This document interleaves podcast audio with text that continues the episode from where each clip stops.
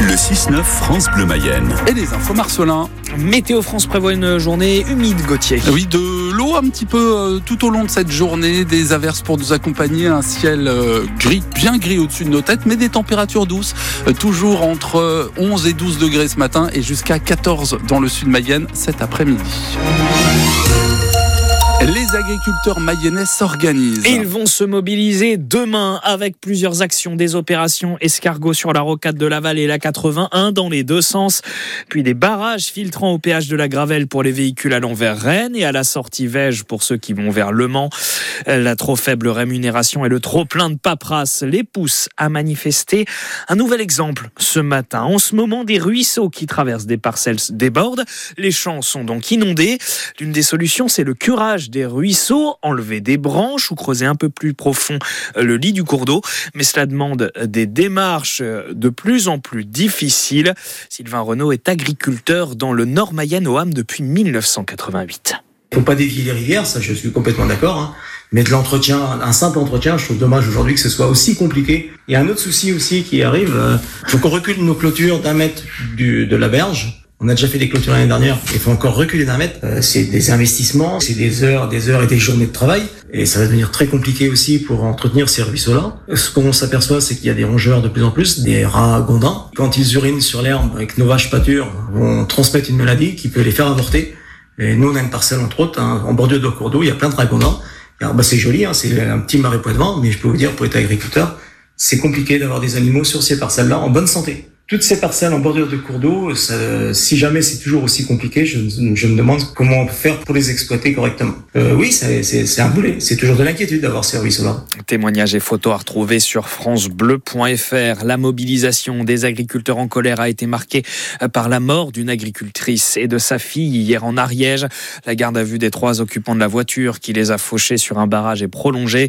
Il n'y aurait pas de caractère intentionnel selon les premiers éléments de l'enquête communiqués par le procureur de la République de Foix. En Mayenne, ce sont les deux principaux syndicats agricoles qui sont à la manœuvre. La FDSEA et les jeunes agriculteurs. Pour l'instant, euh, la Confédération paysanne n'a pas encore décidé si elle participerait aux actions dans le département demain.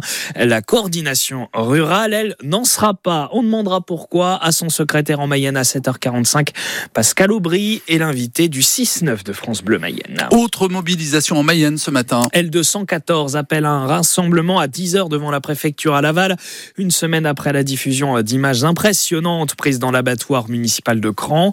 Pour l'association de défense des animaux, le bien-être des bêtes n'a pas été, n'est pas respecté.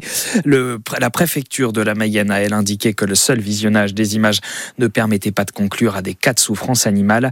La tête de liste des écologistes aux élections européennes, Marie Toussaint, a prévu de faire le déplacement selon les organisateurs de la manifestation qui veulent remettre en main propre une pétition à la préfète de de la Mayenne. Plus de 140 000 signataires demandent la fermeture de l'abattoir de Cran. L'examen du projet de loi qui doit mener à l'inscription de l'IVG dans la Constitution débute aujourd'hui à l'Assemblée nationale. Une mesure promise par Emmanuel Macron qui sera soumise au vote des députés mardi prochain. Hier, le président Les Républicains du Sénat, Gérard Larcher, s'est dit opposé à cette inscription dans la Constitution, considérant que l'interruption volontaire de grossesse n'est pas menacée dans notre pays. Ce n'est pas du tout l'avis de Mélissa Boutry, président du planning familial en Ille-et-Vilaine.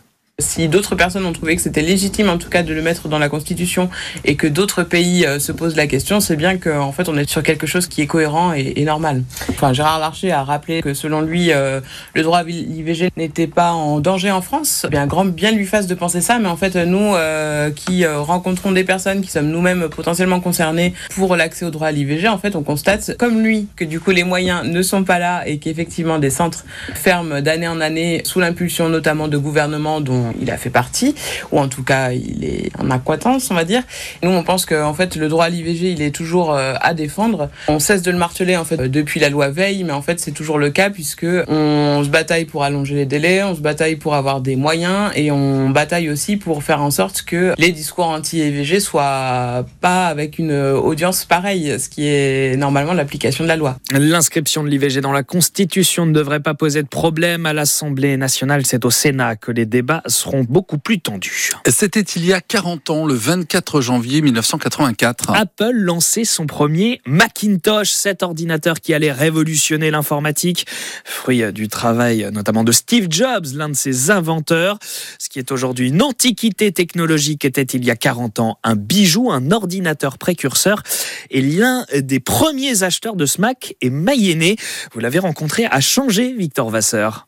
C'est une pièce de musée, une boîte beige cubique de 30 cm de haut, avec son écran bombé et poussiéreux. Pierre garde en mémoire le son du démarrage.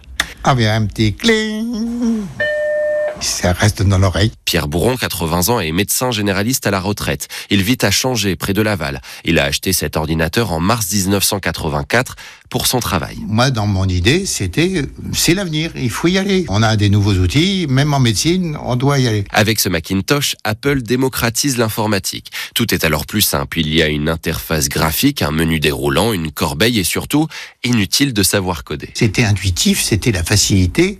Contrairement au PC qui existait, où il y avait tout un tas de codes à rentrer pour démarrer l'ordinateur, etc. Là, on déclenchait le, Mac et puis voilà, vous aviez votre souris, vous faisiez ce que vous vouliez avec la petite flèche qui se déplaçait. Seul hic, le prix du Macintosh, l'équivalent aujourd'hui de 6700 euros. Thérèse, la femme de Pierre, s'en souvient encore. J'ai accepté cet investissement, mais j'aurais carrément préféré euh, refaire la salle de bain. Ce Macintosh n'était que le premier d'une belle collection. Pierre est un inconditionnel de la marque à la pomme. Il dispose d'une vingtaine de Mac dans son sous-sol et bien sûr du tout dernier iPhone. Et vous, quelle place à l'ordinateur dans votre vie? Est-ce que c'est un un outil de travail, de divertissement. Vous l'avez peut-être remplacé par un smartphone aujourd'hui ou vous y êtes mis récemment avec des cours d'informatique. Racontez-nous tout au 02, 30, 02 43 67 11 11. On discutera de tout cela ensemble à 7h50. Encore un match nul pour le Stade Lavallois. Ah, il a fallu le chercher ce point hier soir face au Paris FC. Les Tangos avaient pourtant ouvert le score devant leurs supporters à Le Basser, but de la recrue du mercato hivernal Pablo Pagis à la sixième minute.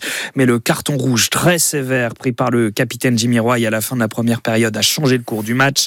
Score final un partout. Laval reste quatrième au classement de Ligue 2, tandis qu'Angers s'envole en tête avec 43 points, 7 de plus que les Mayennais.